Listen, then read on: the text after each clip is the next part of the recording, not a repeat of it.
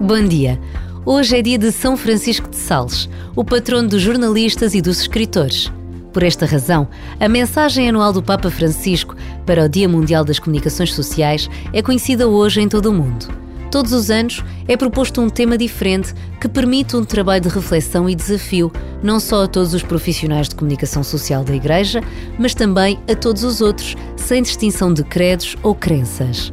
O tema da inteligência artificial é a escolha deste ano e conhecer o pensamento do Papa Francisco sobre esta temática tão atual é a proposta que nos é feita.